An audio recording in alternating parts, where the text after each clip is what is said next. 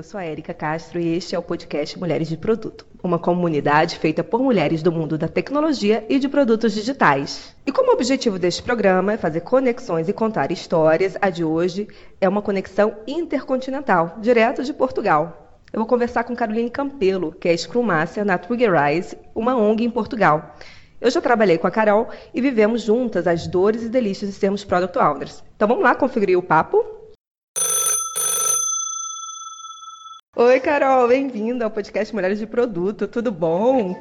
Oi, Érica, muito bom estar aqui também. Tô adorando essa iniciativa, tô feliz de ter sido convidada, que privilégio. Então, para quem não sabe, eu já trabalhei com a Carol em, em dois projetos super legais na área de educação, uma voltada para desenvolvimento de liderança e outro, a Carol liderava um produto voltado para desenvolvimento na área de enfermagem. E ela tem uma história muito legal também de trajetória de carreira. Carol, Conta para quem não te conhece, quem é a Carol? Primeiramente, mãe do Otto, um menininho de dois anos. Sou uma parceira também, sou esposa de, de um indivíduo. sou uma brasileira vivendo no Porto, né, com todas essas todos os desafios que a imigração traz. E hoje sou Scrum Master de, de dois times nessa ONG chamada Trigger Rise, é, que atua em vários países africanos. O que, que mudou na sua carreira, no seu trabalho, depois de ser mãe? Cara, Érica, eu, eu percebi uma mudança muito grande, na verdade. Eu acho que eu virei uma melhor profissional depois que eu virei mãe. Eu, eu não, não sei, assim, eu consigo identificar que eu eu consigo fazer a gestão do meu tempo melhor. Eu acho que eu, que eu sou mais objetiva. Eu, é porque é isso, porque na verdade eu tenho menos tempo, então eu preciso ser muito mais objetiva. É, preciso fazer as pesquisas certas, preciso ser mais assertiva em geral, assim, sabe? E preciso priorizar muito, assim, entender o que, que eu preciso fazer e priorizar e saber que nem tudo vai ser feito também. É, então, assim, no âmbito profissional, consigo carregar isso para o âmbito profissional e está dando um resultado bem positivo. Engraçado isso. E, Carol, ser mãe já é um baita desafio, imagino, em outro país, é, sem ter uma família por perto. Eu estou aqui há um ano. Esse início trouxe uma carga maior, assim, emocional, quase física, assim, porque eu estou longe da família, aqui não tem apoio, a gente está num esquema bem diferente do que a gente estava no Brasil. Brasil, classe média, é isso, é, é ter empregada, é ter babá, enquanto você trabalha. Então, tem aí uma divisão de, de, de, de no, no cuidado, né? E também os avós por perto, etc. E aí, no, no, na diferença também cultural, é, no, no, esquema do trabalho, também senti uma carga no sentido de eu tenho que ficar muito mais atenta, tenho que estar muito mais aberta a essa nova cultura, as pessoas são diferentes. Então, rolou, eu tô um pouco, fiquei um pouco assim, sobrecarregada até emocionalmente nesse sentido, porque em casa todas as tarefas ficaram em cima da, da, gente, do casal, e ainda tive que me integrar dentro de uma equipe com uma cultura muito diferente da minha. Então, realmente foi um desafio grande no início. O que a Carol fazia antes de entrar nesse mundo dos produtos digitais? Pois é, é, é até interessante a, a trajetória, assim. É, na verdade, eu comecei a minha vida profissional em gestão, né? Tipo, fiz administração. Então eu experimentei um pouquinho de tudo, porque é uma das vantagens dessa formação é essa, né? Tipo, essa amplitude. Foi bom porque o início da minha carreira eu experimentei a área financeira, fui para uma área de marketing, de, de meio business analyst, uma área de marketing, fui para fui o RH. É, e aí entrei numa, numa onda de gestão de projetos. É, e nessa, nessa gestão de projetos, na, na, época eu trabalhava como gestora de projetos de um, de um projeto de iniciativa pública na educação, na Departamento de Educação da, do município do Rio. E foi aí que meu coração começou a bater assim mais forte, assim, eu sentia mais prazer no, no meu dia a dia. Foi mais por feeling mesmo. Quando, quando eu percebi que eu gostava de gestão de projetos, de toda a organização, gostava de PMI, fui fazer uns cursos nisso, também comecei a buscar algumas metodologias mais contemporâneas, assim, e algo mais focado no, no usuário final, porque eu achava que o PMI ou, o PMBOK, assim, né, essa metodologia, ela, ela, não, ela não, não focava tanto no usuário final. E eu, eu, enfim, eu também já comecei a pesquisar mais sobre design thinking e tal. e não sabia que existia tal, essa tal metodologia ágil, né, de, de, de, entrega de produtos e tal. Uma amiga minha que já trabalhava com isso, trabalhava na área de tecnologia, é, me deu essa dica. E eu fui, caí de paraquedas numa certificação de Scrum Master, porque eu falei, ah, vou fazer um curso, não trabalho com desenvolvimento de software, mas quem sabe eu não consigo pegar algumas dicas para aplicar no meu mundo que é mais operacional, mais waterfall. E foi assim que tudo começou. Então, fui lá, fiz a certificação de Scrum Master e comecei a implementar os rituais de Scrum no meu dia a dia é, dentro desse projeto na, na Secretaria de Educação. E foi bem interessante. Vi, vi algumas mudanças assim de visibilidade, de transparência no projeto, de transparência no, no onde estamos é, e mais envolvimento da equipe mesmo com, com o projeto no dia a dia. Assim, né? Depois dessa experiência, é, você continuou focando em atuar com Agile? Depois da secretaria, eu tive a oportunidade de trabalhar é, com o Scrum propriamente dito, numa, numa equipe mesmo de desenvolvimento de software. E aí depois no papel de PO, é, eu já tinha uma base de Scrum, não tinha tido a experiência, né, que, que, que eu acho que um PO precisa. Então entrei um pouco com dedos, assim, insegura é, do papel e sem a experiência. Mas foi um baita desafio. Nunca, acho que nunca aprendi tanto num pequeno período de tempo, assim. E quais foram as maiores dificuldades no início, assim, atuando como product owner? Eu acho que eu tive dois grandes desafios como product owner, assim, porque foi realmente a minha primeira experiência com Scrum propriamente dito, né? É, eu acho que o, a pressão da equipe é, foi, foi um desafio para mim, no sentido de essa, eram pessoas que já tinham trabalhado com Scrum em outros projetos de desenvolvimento de software, alguns desenvolvedores, é, eu acho que tinha, eu, eu senti uma pressão grande de como eu era product owner, eu teria que ter a visão do produto e da participação dos rituais da, da maneira certa, de trabalhar da maneira certa dentro do framework. Eu senti essa pressão da equipe, eu era, era bem questionada quanto a isso, então eu ficava insegura, assim. E, e a, a segunda, na verdade, foi a mudança do mindset de que de que eu estava fazendo uma entrega com base em um escopo aberto e não um escopo fechado, como eu já tinha trabalhado antes em outras empresas, né, no, nos meus outros projetos de gestão de projetos. Então eu, eu resisti isso muito no início, assim, como assim, né? O escopo pode mudar. Mas quando eu fui sentindo que isso trazia um mundo de possibilidades, né? E, e na verdade é isso, só, só faz sentido o que é sentido, ou seja, só através da experiência mesmo, de eu poder priorizar um backlog com foco, no valor para o cliente, cortar aquelas gorduras, aquilo que você talvez não precise. Depois que eu senti isso, foi, foi bem foi interessante, foi uma, uma virada de chave para mim, assim, sabe? Aí é, consegui dominar melhor o meu papel, me empoderar dentro do papel, assim, e, e, e ver muito valor no, no, no Scrum. Está atuando hoje como Scrum Master na Rise, falei certo? Sim, sim, é isso mesmo. O que, que essa empresa faz? Qual é a missão dela? Que problema que ela resolve? Então, é, a Rise, ela, ela existe é, para influenciar é, tipo, positivamente o comportamento em relação à saúde planejamento familiar é, de mulheres de 15 aos 25 anos em países de desenvolvimento.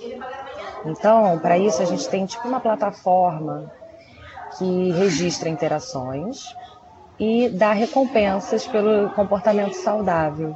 Então, assim, de forma bem simples, é, a gente promove uma plataforma onde, onde meninas ou mulheres de 15 a 25 anos são tipo registradas é, e a partir do momento que ela vai numa clínica para é, ter informação sobre planejamento familiar, para tomar pílula, para ter algum tratamento nesse sentido, é, ela ganha uma recompensa.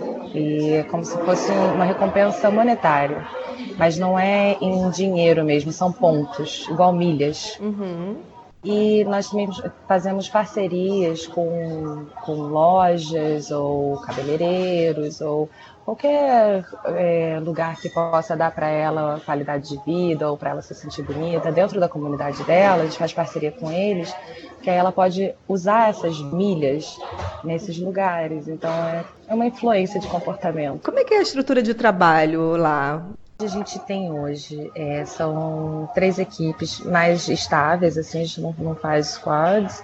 É, uma equipe tem um, um, foco mais no software mesmo, na evolução do software e nas apps que a gente tem, que fazem a interação com o usuário. Então, é, o data center está tendo um foco como um produto hoje, então toda a construção do data warehouse, tudo que a gente vai precisar para atingir, pra, ou para suprir nossas necessidades mesmo em relação à data. Então, esse é o segundo time.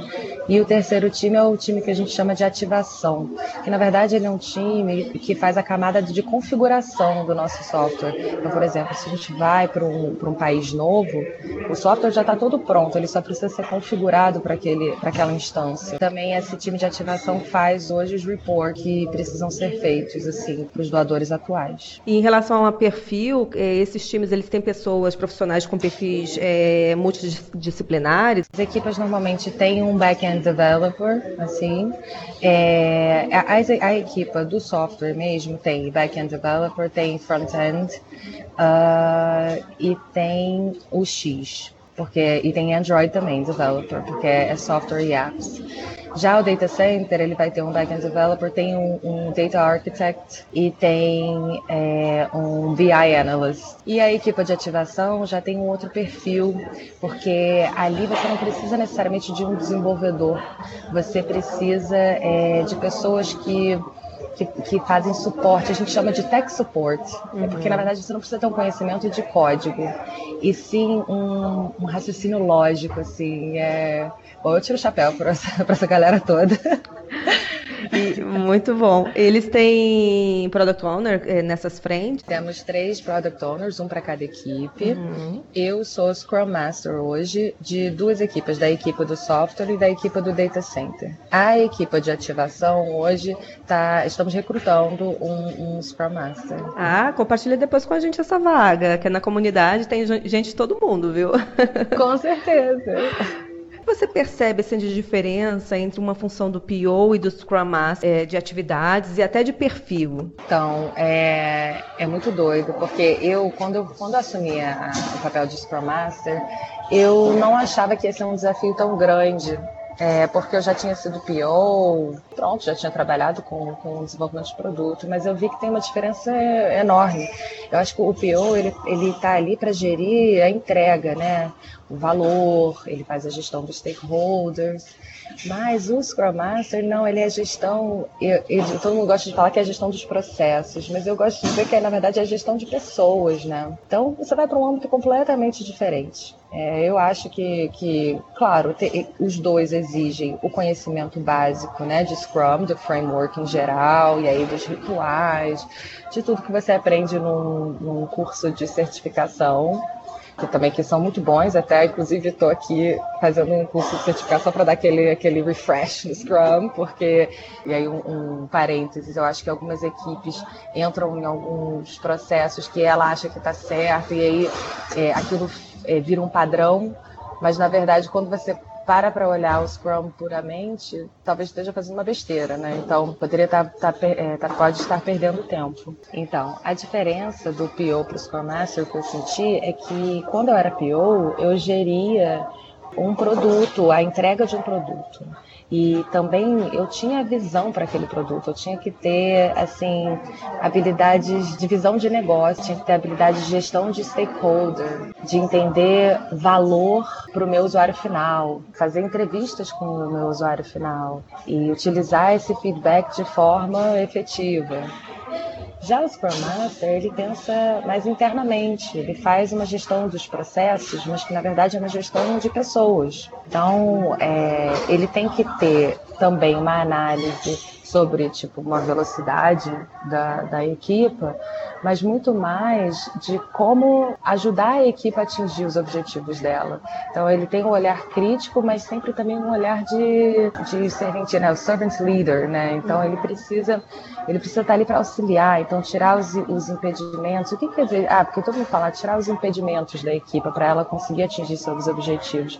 Não é tarefa fácil porque você pode estar ali, ter que, ter que negociar isso dentro da equipe, mas também ter que negociar isso com o resto da organização, com outros gerentes, com o próprio PO. Então tem que ter um jogo de cintura e tem que também saber de técnicas, sabe? E dicas, assim. É, eu estava até aqui nesse curso de, de PO e percebo que a gente tem que trocar muito essas pequenas técnicas e dicas que você pode pegar com um mentor ou com alguém que esteja fazendo o mesmo trabalho, são valiosas, sabe?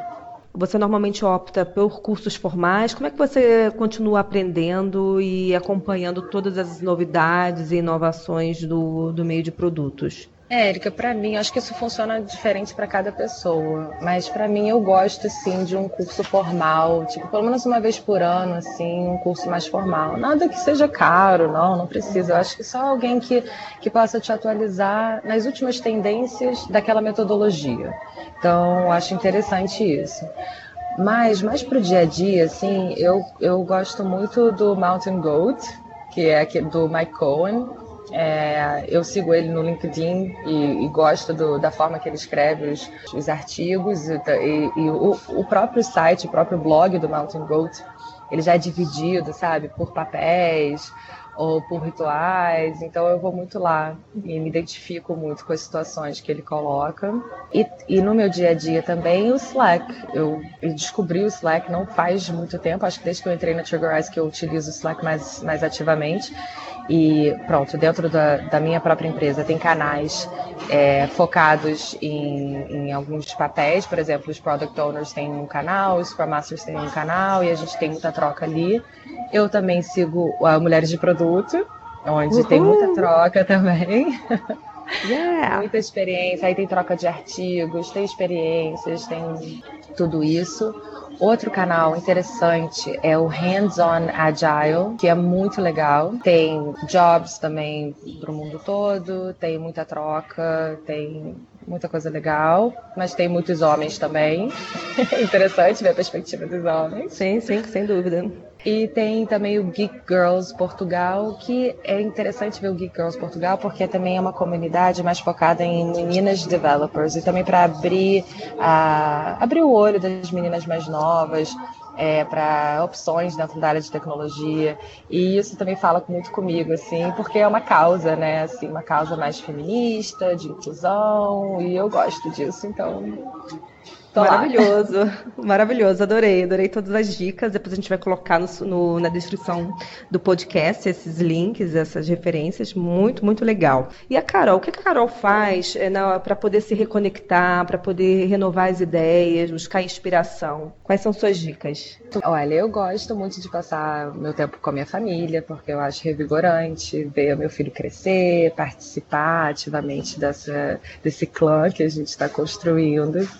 É, eu também eu faço cursos assim mais esporádicos, tipo agora eu estou fazendo um curso de verão é, com foco em é, inteligência emocional para, para a terceira idade. Eu estou por acaso assim, eu comecei a ter um interesse nessa nesse momento de vida. Eu acho que é porque aqui em Portugal eu tenho muita convivência com pessoas da terceira idade e tem um grande, um grande problema, né, assim, de, dessas pessoas de, de depressão, etc. Bom, tenho pensado em fazer um voluntário nessa área. Então, tenho feito um curso nisso. É, então, busco, sabe? Busco correr atrás das minhas paixões. Se eu sinto alguma coisa que bate meu coração um pouco mais forte, eu já, já tento ter mais informação. Isso me deixa ativa, assim. E, para isso, autoconhecimento, assim. Eu acho que eu, eu tento sempre é, me reconectar comigo mesma, ver como eu tô. Então, eu faço terapia, tento fazer alguma meditação nem, nem sei como eu faço isso, mas, mas, mas rola. Eu, tipo, eu, eu, dedico pelo menos uma hora na minha semana para esse momento comigo mesma. Pô, muito legal, adorei todas as dicas que você deu, assim, gostoso ter esse momento, assim, de, de me conectar com você depois de tanto tempo que a gente não se vê, não se fala.